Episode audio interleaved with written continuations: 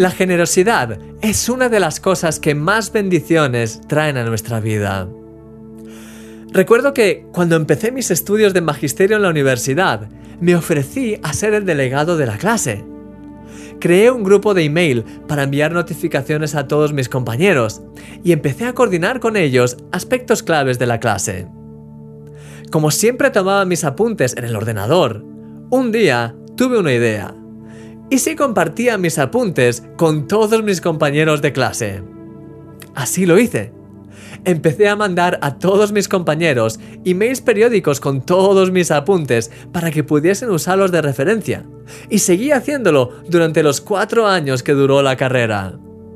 Eso creó una revolución tal en la facultad que aún a día de hoy, y de esto hace ya muchos años, se sigue hablando de aquel chico que compartía sus apuntes con todo el mundo me convertí casi en una leyenda en la universidad gracias a un simple gesto de generosidad.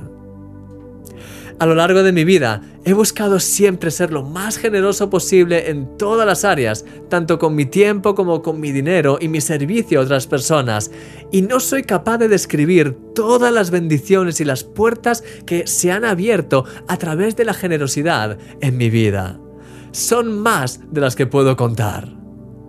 La Biblia dice, Dad y se os dará. Medida buena, apretada, remecida y rebosando darán en vuestro regazo, porque con la misma medida con la que medís, os volverán a medir. Mi querido amigo, cuando das generosamente, las puertas de la bendición se abren sobre tu vida. Fíjate cómo dice que será la, la medida de la recompensa que recibirás.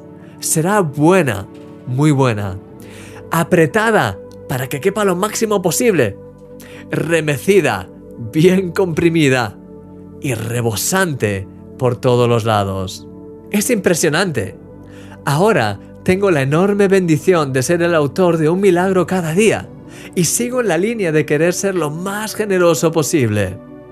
Es por ello que, junto a mi equipo, comparto contigo textos diarios, vídeos, audios, planes de lectura de la Biblia, guías de estudio, eventos en vivo. Y sigo buscando nuevas ideas para ayudarte a crecer más, cada vez más, en tu relación con Dios. Deseo que nuestros esfuerzos estén siendo de gran bendición para tu vida, querido amigo. Te llevo en mi corazón. Eres un milagro.